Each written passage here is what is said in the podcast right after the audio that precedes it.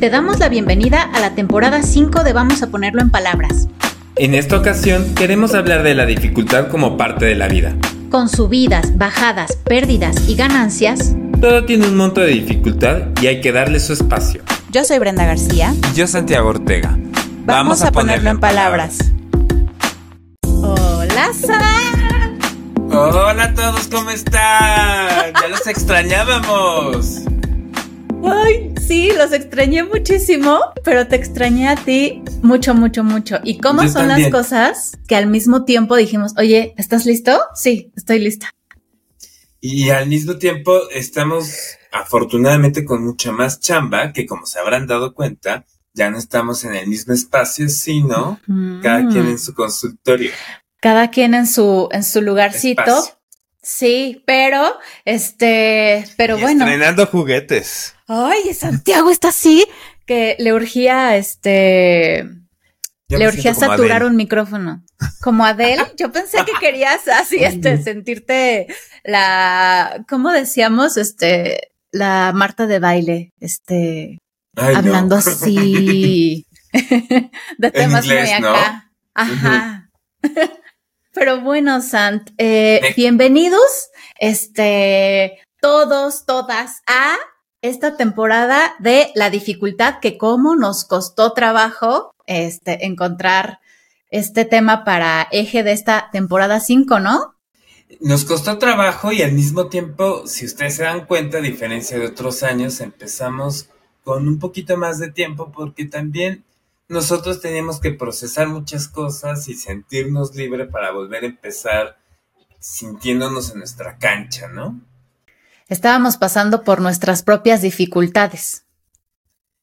Y que al mismo tiempo, este, pues eh, ahora sí que tanto Brian como yo, ya, yo estoy a todavía A más de un dos, uno. mes, a 3, 2, 1 de los 40. Sí. Este, y que a los dos, este, el cuerpo nos ha cobrado factura. Entonces, este, como que necesitábamos tomarnos tiempo, recuperar nuestras actividades, este, Nuestras energías, Sant. sí, nuestra que nos- salud. Es que no somos unos muchachones. Sí, la Sí salud, pero somos. ahí vamos a empezar, este, a ver cómo Una dificultad. a dejar, este, ver ciertos temas que vendrán en esta temporada, ¿no? Porque hay cosas que cuesta trabajo aceptar. Para empezar. Y hay cosas que cuesta trabajo aceptar. Hay cosas que cuesta trabajo cam- cambiar o implementar. Hay cosas que cuesta trabajo dejar ir. Eh, y que Hacer. Sí. A ver, voy, voy- voy a poner ejemplos este, de lo que por lo menos yo he estado viviendo, ¿no? O sea, como en la última temporada, yo les había dicho que yo tuve algunos temas de salud, unas anemias, etcétera. Y quienes me han venido escuchando, quienes me conocen, saben que me encanta correr y por la misma anemia no había energía. Eh, me ha costado este mucho, mucho, mucho trabajo eh, volver a empezar. Pero aparte, Sant, eh, con esta anemia, para ti era complejo darle lugar por, a ver, por Manny Sant. Sabemos que tú estás desde las 5 de la mañana corriendo, pero regresas y entonces haces el desayuno y horneas y luego pacientes en maratón todo el día y después llegas a tu casa y haces mil cosas. Yo de lejos te observaba con esa dificultad, ¿no? Así como de cómo le voy a hacer, por qué no tengo energía. Yo eh, debo de confesar que yo decía, ¿qué le pasa a Sant? Está deprimido, lo veo con la energía muy baja, ¿qué pasa? A mí me preocupaba. ¿Sabes? Y este, y, y, y entonces tú te ocupaste en ir, este, con el médico, con tal, y entonces descubriste esto, ¿no? Que si, este, estabas eh, pasando por esta anemia y fue como muy, muy difícil para ti, la verdad. O sea, bueno, yo estoy hablando por ti, pero yo te veía y, y sí sé que, que implicó cosas importantes para ti. Dejar de correr para empezar. Exacto, y justamente yo por eso decía la dificultad para hacer ciertos cambios. Eh, una, dejar esa actividad. Dos, Ya por ahí de agosto me dejan volver a hacer actividad física y me dijeron, vete poco a poco. ¿Y por qué no? Empecé corriendo 8 kilómetros y el fin de semana 10. Tranquilo. Me empiezan a doler las rodillas horrible. Y, y el doctor me dice, Santiago, no tienes músculo, tus cuadríceps se fueron, con la anemia se perdió, este, yo entré en depresión, pero descubrí dos cosas que me empecé a intensiar. O sea, una fue la alberca, que me gusta mucho, me relaja, este, y es un deporte pues distinto, me y la otra, que esa me, me está encantando porque me llena de endorfinas. Descubrí uno de estos gimnasios que hay en la Ciudad de México que se llaman Cycling, que es spinning, pero a mí me gusta porque parece un antro. Y, y, y, el que da la clase canta casi, casi, y, y hay mucha histeria y la gente se toma, necesitaba una dosis así. Claro. Y me está costando trabajo regresar a correr. Y de repente dije, si no corro ahorita, no me pagan por correr. Pero renunciar a esa parte, decir, voy a hacer otro tipo de actividades que me den placer, que me den endorfinas, que me ayuden a estar así. Pero a veces hacer esos cambios no es fácil. A veces hacer esas renuncias, como que yo tenía esto de mi último maratón, que fue exactamente hace un año, hice 4.06 y tal, tal, tal, y yo quería para el del próximo año hacer 3.50 y tantos. Calma, no me pagan. ¿Qué, qué, qué? Eh, es interesante ese argumento de no me pagan por tal, no me pagan por esto, como si todo tuviera este ahí una recompensa económica de por medio. Sé que es un, un decir, pero es interesante porque, porque de ciertas cosas sí nos hacemos eh, a ver como una paga. Ay, ya quieres presumir. Yo quiero presumir mis flores. Como siempre, Sant presumiendo las hermosísimas flores de poesía floral, Que aparte yo voy a extrañar no verlas. Yo tengo acá este mi mi, mi plantita también querida, este, pero no, no, no se compara con el hermoso arreglo que siempre nos hace poesía floral. Bueno, te hace. Y yo me ahí me colgaba de su belleza. Pero bueno, regresando al tema es esto. Sí creo que hay eh, una sensación de recompensa por las cosas que nos cuestan trabajo. Y entonces es como, ¿me pagan o no me pagan? Y no es que alguien venga y te diga, ten Sant, este, ten un cheque por los kilómetros recorridos, pero internamente sí hay esta paga, ¿no? O sea, te, o sea, había un monto de satisfacción importante para ti en correr. Y de repente es como buscar otra vez el sentido, por qué lo haces, para qué lo haces, qué te daba, qué significaba, porque aparte yo conociéndote desde hace 20 años, sé que correr para ti era una cosa súper, súper, súper importante, era a ver, me atrevo a decir como un logro, como un, una cosa que habías alcanzado, este, y claro que sacarlo de ti, pues era como, o sea, muy extraño, doloroso, complejo, costó, o sea, costó trabajo, es, es difícil para ti, creo, haber eh, dejado eh, la, la corrida, los tenis, este, por un tiempo, ¿no? Sí, pero es que, es que no quiero perder esta idea que tú decías de la recompensa, porque va a ser algo que vamos a estar hablando y se me ocurre, porque la dificultad y, el tema esto de la recompensa, yo puse esto como de no me pagan por, pero, em, por ejemplo, lo vamos a ver por ahí con alguno de los temas del cuerpo. Ya hice dos horas de gimnasia, me merezco esta rebanada de pastel. ¿Sí me explico?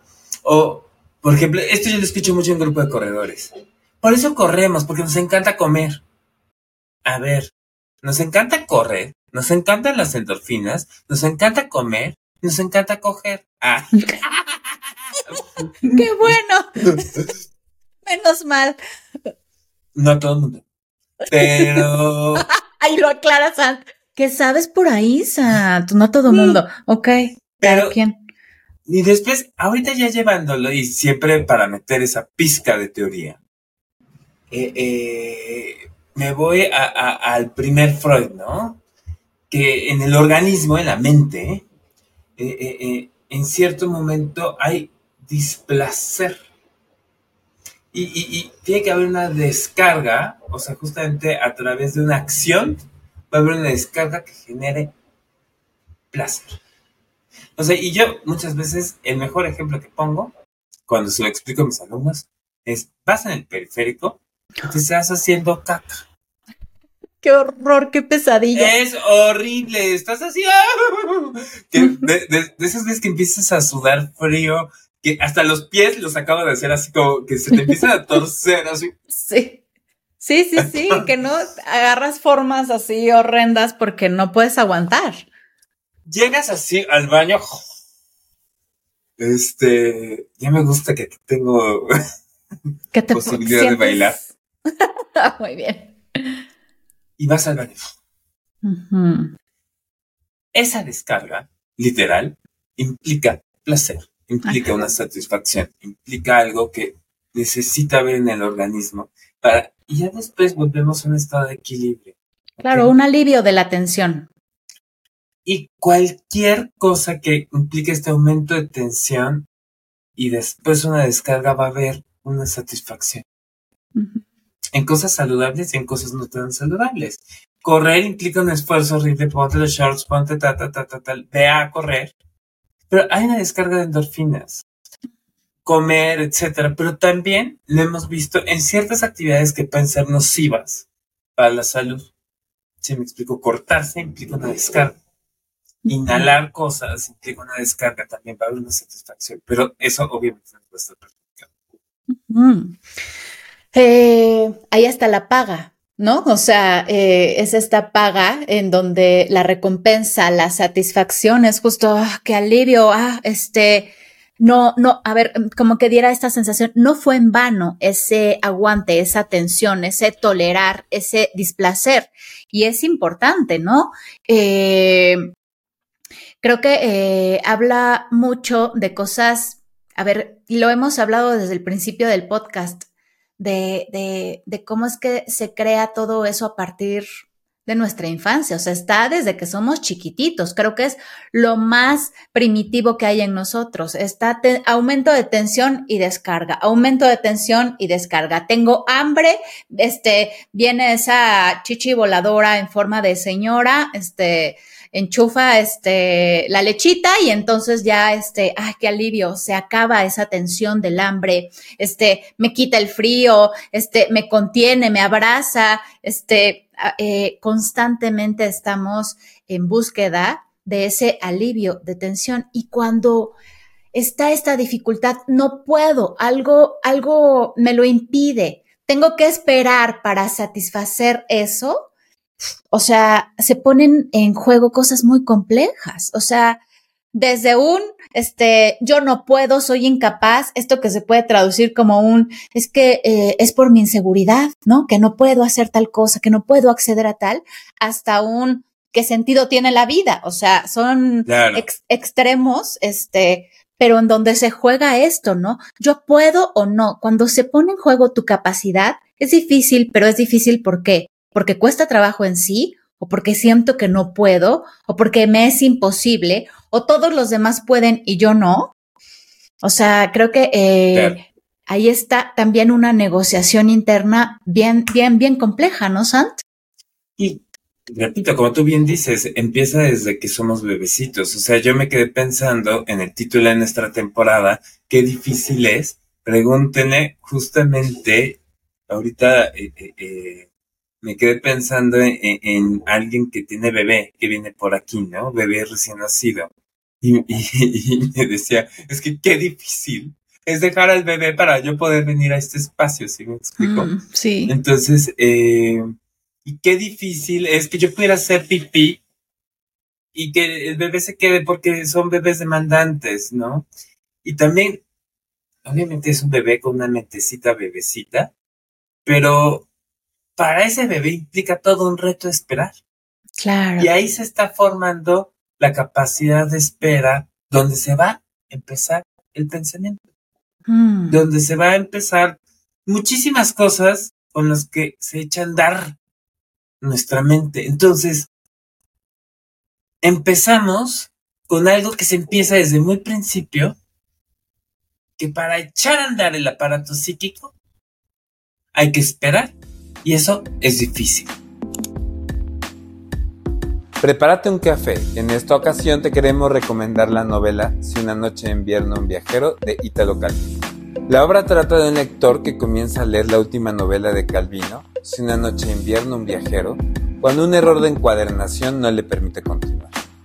Así una serie consecutiva de accidentes los lleva a descubrir fragmentos de 10 historias diferentes que no llegan a finalizar. Cuéntanos qué te pareció y vamos a ponerlo en palabras. Esto que decía Sant de la mamá, si puede aguantar el bebé llorando, ¿no? Este, si entonces, este, no puede ir a hacer pipí porque si el bebé es demandante y está llorando y tal, y yo no tolero que el bebé llore.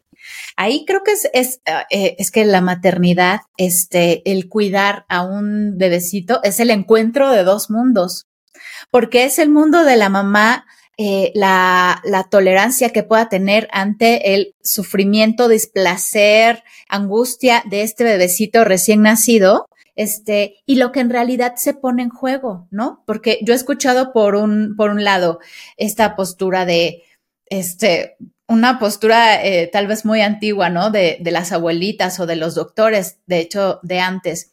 Tú déjalo llorar, está haciendo pulmón, tú estás viendo al bebé realmente eh, angustiado y uno dice que tanto este eh, tiene el bebé realmente que estar eh, en esa postura, ¿no? ¿Cuánto tiempo? ¿Quién dice hasta dónde el bebé está sufriendo y hasta dónde realmente le sirve llorar? Y hay personas también que taponean el llanto del bebé ante el primer ¿no? O sea, y entonces esa justa medida es ese encuentro de dos mundos un mundo eh, de un bebecito nuevo, demandante, que no sabe eh, cómo obtener, cómo comunicarse, este, que no sabe un montón de cosas, y una mamá que tanto lugar le puede dar a que, bueno, su bebé llore y tolere un poco en, don, en, en, en o sea, qué tanto te puedes tardar en hacer pipí, ¿no?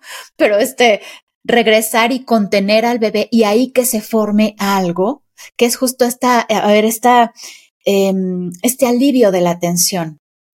Es, es, es, es muy complejo. Sí. Y esto tan complejo que estás diciendo de, por ejemplo, eh, le, le, le, doy de comer, luego lo hago llorar un ratito al bebecito, o para dormir, o para, está haciendo un berrinchito un poquito más grande, si le doy o no le doy un juguete o cualquier cosa. Yo lo extrapolo a esta cosa que luego me gusta ver en redes sociales. Que de repente digo, ¿dónde nos vamos a colocar Brand y yo? A mí me da tanta risa. Eh, luego estas peleas de es la generación de cristal. Claro. Y, y, luego la, lo, los más jóvenes diciendo, ustedes generación de concreto. Entonces, este. No, no, no, no había escuchado eso de generación de concreto. Y a mí de repente veo como a mí sí me da pena y lo digo porque, de hecho, muchos de los que nos escuchan, se los he visto en sus Facebook y, en sus Instagrams hablando de la generación de cristal y yo así, ay, qué oso me das. Pero Ay, sí. va con dedicatoria, ¿eh? Entonces, sí, la verdad sí me da muchísima, o sea, sí creo que eh, sí, eh, me gusta verlo, porque además este encuentro de generaciones Uh -huh. Aristóteles ya se quejaba de eso, si me explico, de los Claro. jóvenes de hoy en día, y, y siempre ha existido. Uh -huh. Eh, eh, sí creo que hay unas diferencias que además en la generación de gente joven, con la generación un poquito de, de, de, eh, eh, eh, de 40 en adelante, mm, hubo cambios drásticos sociales, tecnológicos, de la manera en que entendemos las cosas. Y, y, y, justamente una de las cosas que ambas generaciones están apuntando es no aguantan. Qué difícil para ellos es tolerar y esperar. Y por el otro lado, también están diciendo, qué difícil para ustedes pensar en la subjetividad. Claro. ¿Qué, qué difícil para ustedes empatizar. Qué difícil para ustedes salir de su propio sistema como de creencias que en nuestros tiempos era mejor. Hmm. Si me preguntan, quizá por eso Brandy y yo estamos como a la mitad. sí, es que eh, justo esto de la generación de cristal, entiendo que es porque, a ver, porque pareciera que todo los rompe, ¿no? O sea, que cualquier comentario, cualquier situación los rompe. Pero es que justo creo que es una generación que ha marcado la importancia de la fragilidad y de la vulnerabilidad. Y que aparte, eh, por medio de esta situación en la que todo hace daño, este, piensa en cada una de las personas y tal, este, si piensan en lo inmediato constantemente, pues es que está, o sea, responde a lo que está a su alcance. O sea, lo hemos hablado, ¿no? Antes tenías que hablar a una casa, esperar a que sonara, este, el tono, este, esperar a que o sea, esperar todo el tiempo. Antes era esperar, tolerar, aguantar. No, no venía esa satisfacción, ese alivio de tensión de manera inmediata. Y ahora sí, ¿cómo le vamos a pedir a esta generación de cristal que aguante cuando todo lo tiene al alcance de su mano? O sea, es muy complejo.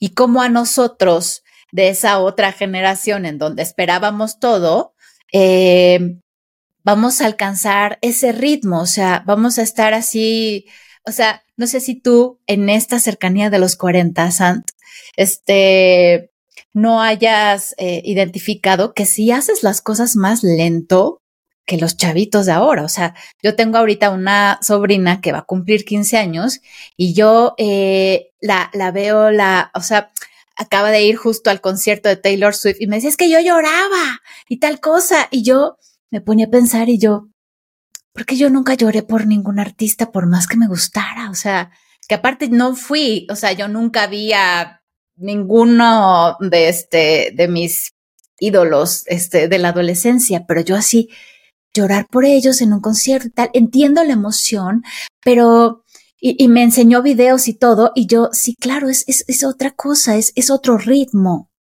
Eh, y creo que ese es el, el eterno, la, la, eterna discusión entre generaciones, no solo ahorita y la de cristal, y no solo ahorita y la, la generación que ya nace con un celular en la mano. No, creo que eh, siempre la diferencia generacional va a ser eh, ahí hincapié en que son otros ritmos. O sea, sí responde a otras demandas. Y, y eso que yo soy, este, tengo un Luego tengo puente en el durazno. Entonces. este. Me encanta. Eh, pero a mí me ofrecieron boletos, o sea, yo moría de ganas por este ver a Taylor Swift, pero de repente sí me ofrecieron boletos, pero un boleto, este, dije, en la zona donde todo el mundo está de pie, Ah, ya, ibas a sufrir. Cansado. Claro, ahí hablaron los 40 y dijiste, no, cinco horas parado, qué horror. Y además, eh, a mí me gusta hacer cosas solo y todo, pero dije, no, o sea, 70 mil personas, este... Tan cerquita de ti. Mm, mm, mm, Entonces, eh, eh, eh,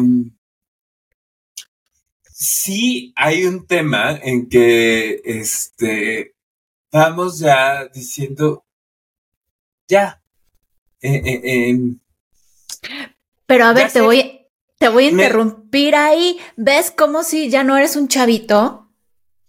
¿Te guste o no? Sea difícil o no de identificar, ya no eres ese chavito de 20 años que igual iría. Totalmente. Totalmente. E, este, y, me acuerdo, por ejemplo, cuando este 2013, justamente hace 10 años, fue Madonna. Cuando yo fui con Karen Marisol e Isabel, que eran así mis roomies. y, nos tomábamos fotos y todo, y, y, de ahí fuimos por tacos y, era otro momento, 10 años antes, si me explicó. O sea, estaba justamente recién cumplidos 30. No, es más, o sea, no me acuerdo. Pero este, el punto es asumir esos cambios, asumir eh, eh, que hay cosas que se pierden, también muchas cosas que se ganan, implica un coste, implica una dificultad, que no todos los aparatos psíquicos, no todas las mentes, lo pueden aceptar. Tanto así que vean cuántos chaborrucos hay. claro, claro, claro. Dense una vuelta por Polanquito y verán. Eh, oye.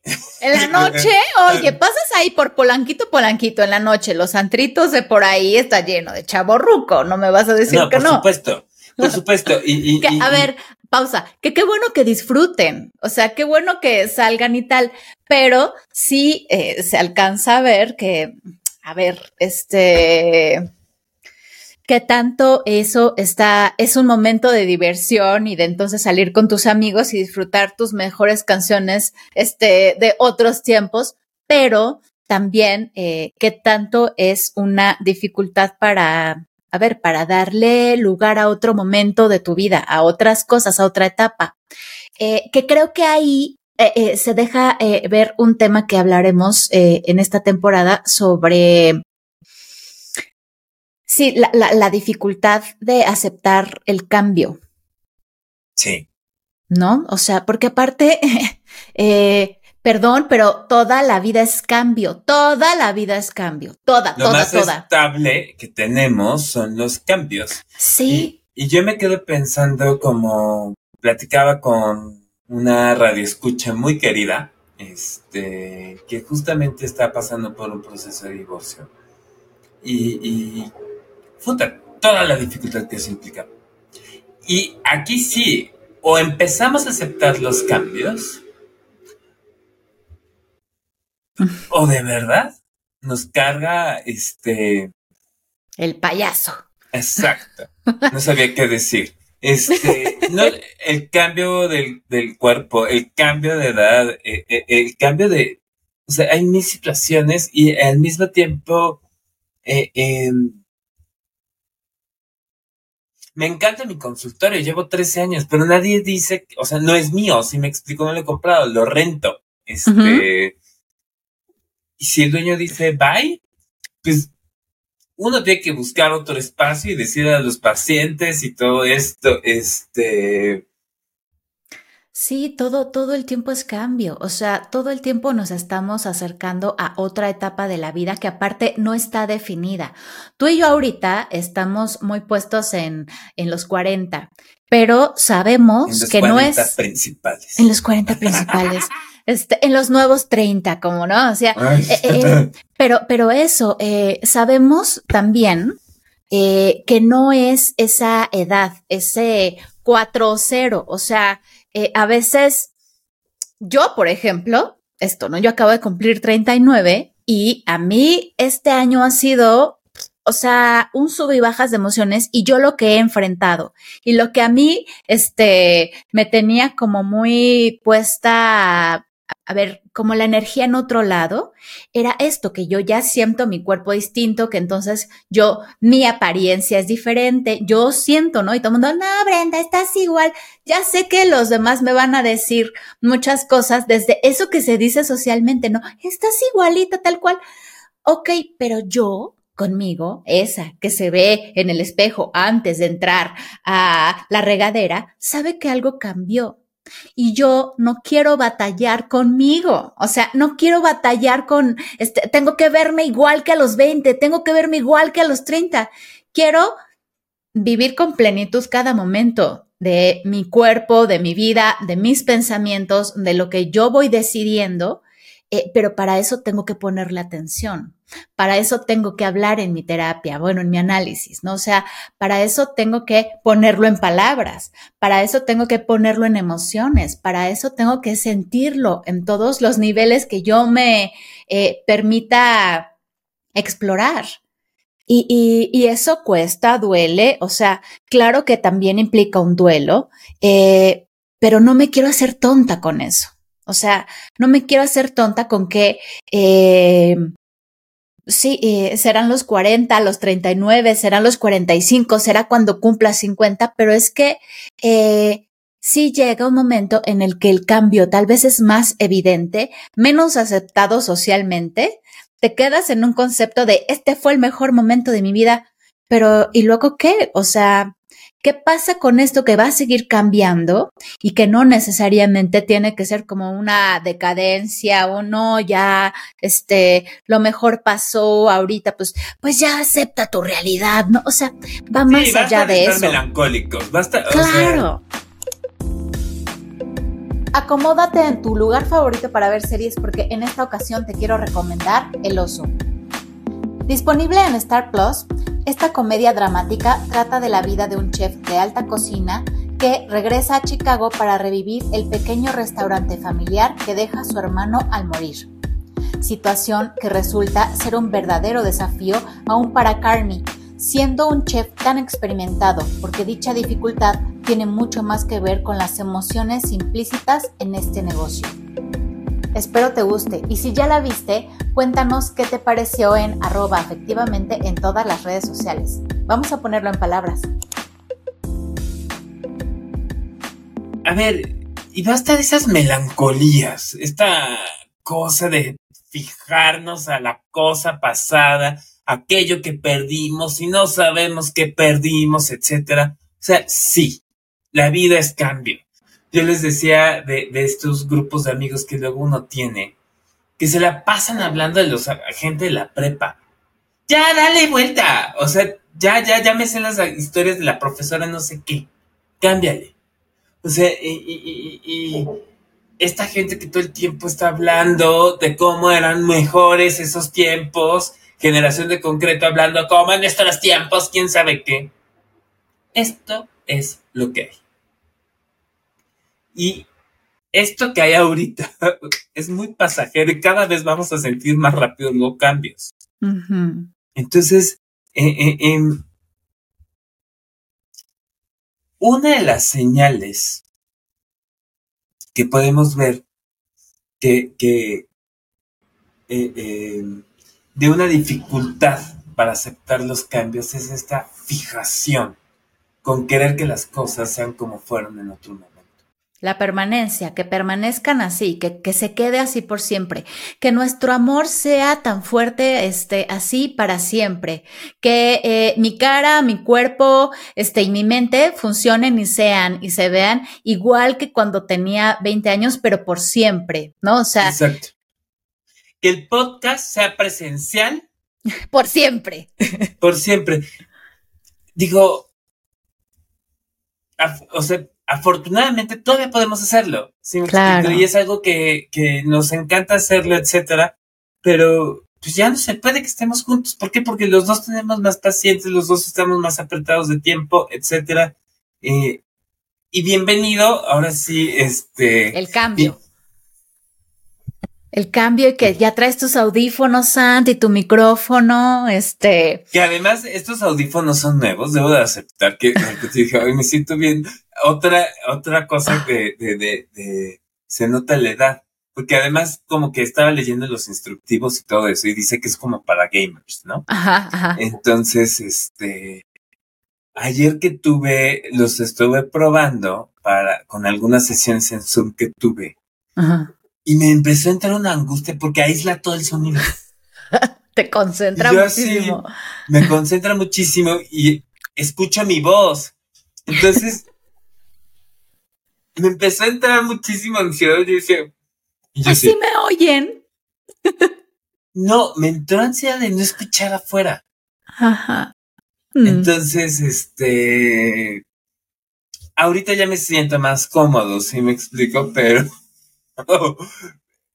Evidentemente un chavito diría como... Ay, ¿qué tiene? Y además tú los ves así con este tipo de micrófonos por la calle y todo. Oye, Sant, no me gustaría que dejara, que quedara fuera un comentario que nos hicieron en Instagram, que este, bueno, hagamos los, este, los, el ritual necesario de este tipo de contenido, síganos en las redes sociales. En todos lados estamos como arroba afectivamente, pero si ponen, vamos a ponerlo en palabras, también les va a aparecer este, este bonito espacio, este bonito contenido. Y denle este, clic aquí y denos favoritos. Cualquier cosa que, ustedes vean, que digan, este, seguir, este, darle corazón, like, en todos lados, por favor, nos ayuda mucho a llegar a más personas. Pero, este, hubo una persona que eh, nos dijo, nos escribió en Instagram eh, y que nos, nos dijo, por favor, en la, en la siguiente temporada hablen eh, de cómo encontrar terapia, porque a mí se me ha hecho muy difícil. Esta persona no sabía que íbamos a hablar de la dificultad, pero yo dije, ah, de ahí me voy a agarrar este, para este primer episodio de este tema que fue idea de Sant, este, de la dificultad. Pero eh, decía, no, no, Sant, tú dijiste, yo propongo el eje de la dificultad y yo equipo, estoy contigo, lo apoyé. Este, pero ella decía cómo iniciar este terapia, este, cómo sé a qué tipo de, de terapia acudir, este, cómo encuentro un terapeuta, eso se me ha hecho muy difícil, decía. Y eh, bueno, el cómo, el qué, el cuándo, este, de la terapia creo que está constantemente, ¿no? Cuando alguien no sabe, nunca ha ido, no conoce a nadie que ha ido a terapia, es complejo saber con quién, este, voy a psicoanálisis, este, voy con un cognitivo, este, voy con un gestat eh, humanista, voy de grupo, este, voy con un coach que entonces, este, vi en Instagram, este, ¿qué hago con mi salud mental? ¿A quién se la confío? ¿Tú qué dirías, y además, y además ahorita que dijiste un coach y todo esto, como, eh, a la banda que le gusta, o sea, TikTokera, no sé si vieron esas polémicas entre una cuata que estaba ofreciendo servicios de salud mental a 1500 pesos. Ok. Y otra, la denuncia de tú no tienes cédula, tú no tienes tal, este. Y, fue toda una pelea ahí entre una coach y una psicóloga eh, eh, sobre aguas con eso. Yo, Qué tremendo. Sí, yo quisiera empezar que quizá lo más difícil es cuando empieza a decir oh, hay que buscar ayuda y aceptar que necesito ayuda es muy difícil. Eh, antes de con quién voy, creo que la parte más difícil es decir necesito un espacio para hablar de lo que me está pasando o necesito poner manos a la obra, como se dice, o necesito atender esta situación porque yo ya no estoy pudiendo. Necesito que alguien me ayude. Eso eh, eh, eh, es una dificultad porque implica bajarle dos rayitas a nuestro narcisismo. Decir no puedo. Decir necesito ayuda decir, no soy el todopoderoso, aunque me encantaría hacerlo, necesito alguien más que me eche la mano. Entonces, tan difícil es eh, eh, eh, que, que, no todo el mundo la terapia. Mm, claro. Y que mucha gente necesita este espacio. Bueno, es que también eh, a partir de ahí tal vez eh, justo se deja ver el primer paso. Necesito ayuda, necesito que alguien me acompañe, me escuche. Eh, tengo esta situación, no puedo. es difícil para mí pensar esto, pero no es la única eh, el identificar un problema y el identificar que necesitas ayuda no es la única razón para acercarte a un espacio terapéutico, porque, por ejemplo, hay quienes se acercan al psicoanálisis en particular, que hay que reconocer otra vez, el psicoanálisis y la terapia no son lo mismo.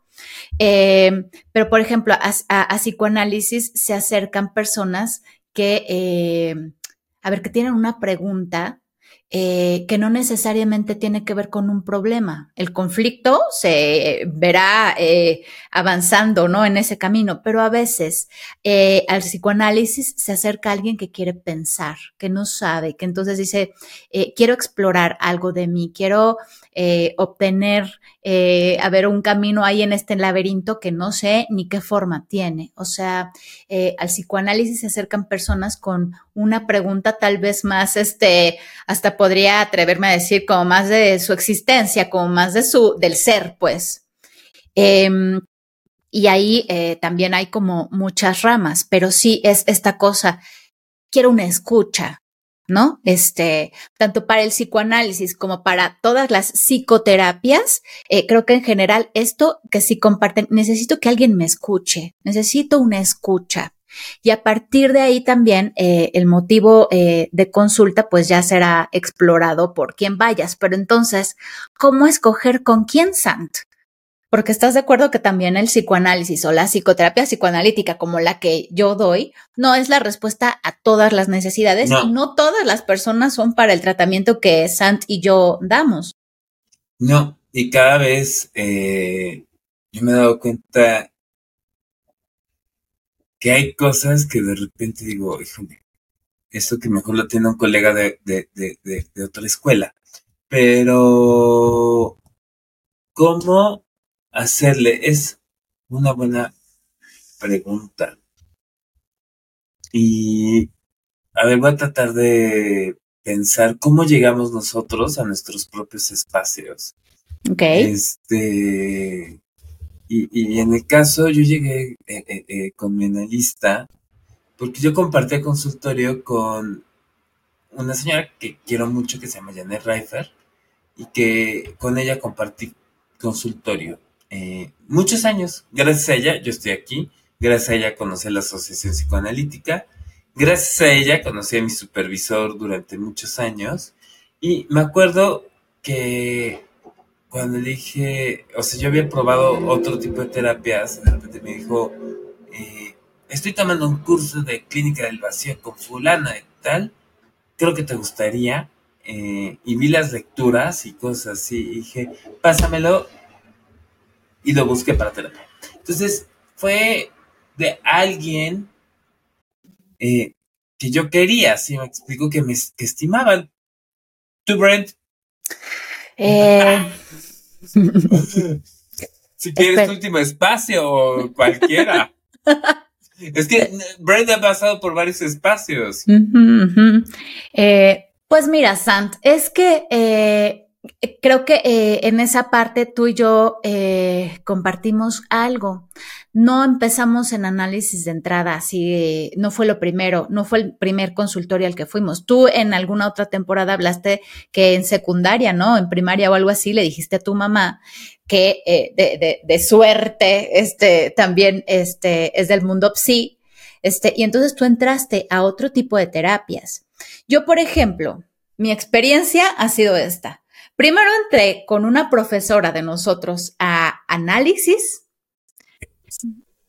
Sí. Hablaba así. ¿Qué que siempre te una Coca-Cola? Sí, y fumaba un montón. Este. Hola. ¿cómo están? Y entonces yo dije, claro, tengo que, este, o sea, yo pedí sus datos. Yo pedí unos datos, yo no sabía que iba a ser ella. Pedí sus datos en, en el ella, mm, fui con ella, me acostaba en el diván y tal, y empecé a sentir una angustia tremenda, tremenda, porque ¿qué pasó? Que a los dos meses entramos a un nuevo semestre y, oh sorpresa, ella era nuestra maestra y yo no lo aguanté. A mí me, me, me persiguió así, pero horrores. Este, y al poco tiempo salí rapidísimo. Fue una experiencia muy intensa para mí. No voy a decir tal cual este desagradable, pero sí me daba, o sea, no sé, no me, no me terminaba de sentir a gusto como para hablar abiertamente. Ese fue una señal para mí importante. Era mi primera experiencia. No sabía que había, este, tampoco como muchas eh, resistencias que hoy puedo identificar. Y después entonces, em, en otro lugar, pedí eh, también a alguien que me daba confianza eh, el dato de una terapeuta. Eh, y mucho tiempo estuve frente a frente con ella, este, y después hubo un momento en el que yo dije, ah, bueno, ya sé de qué se trata este espacio, ya quiero pasar al diván. Traté de pasar al diván con ella y eh, yo sentía que ella seguía siendo muy terapéutica, muy de la dirección terapéutica y no de, no, no había este silencio para el psicoanálisis. Y entonces yo dije, no, quiero un psicoanalista. Y entonces después empecé con una lacaniana que eh, Sant sabe que este, que la escuela francesa para mí fue todo un rollo. Eh, y ahí fue en donde justo yo dije, madres, esto sí es psicoanálisis, o sea, esto sí es otra, o sea, esto sí no es terapia, no es terapia.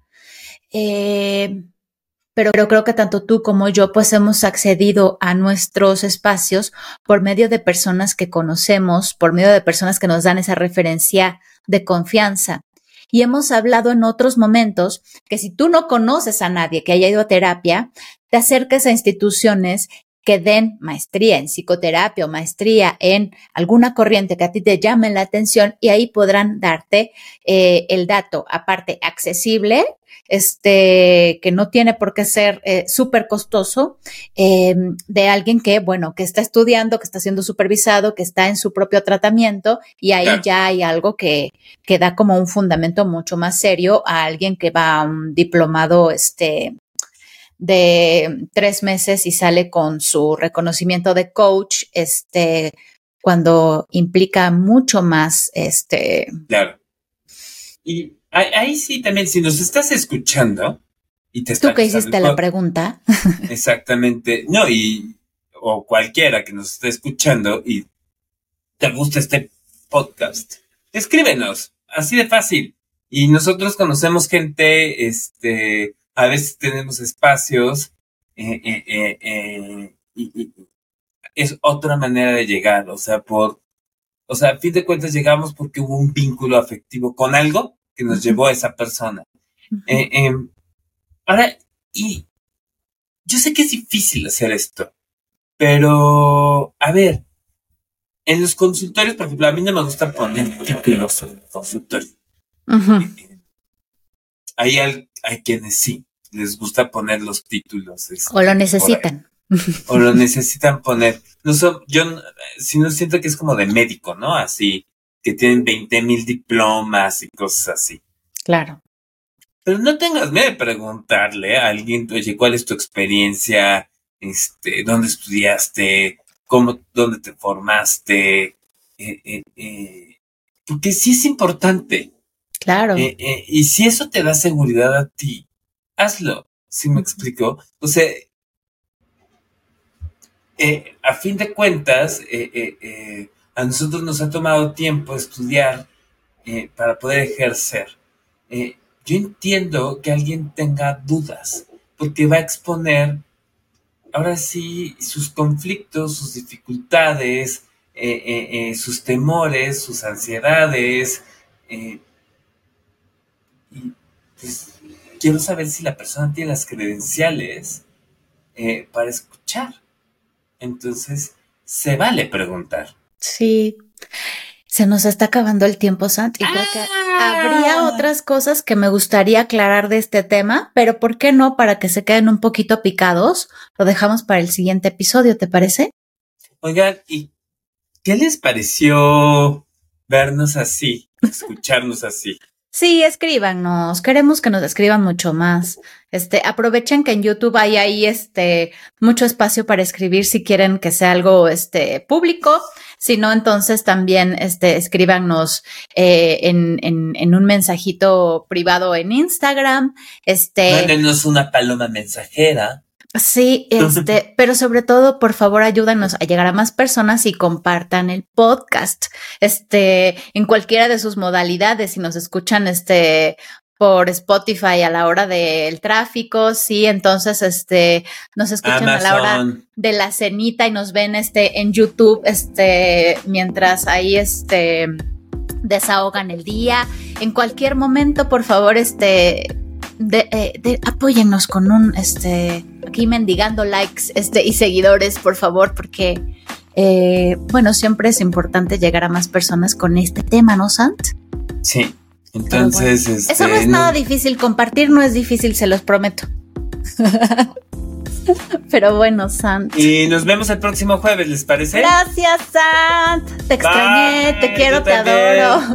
Love you. Bye a todos, chao.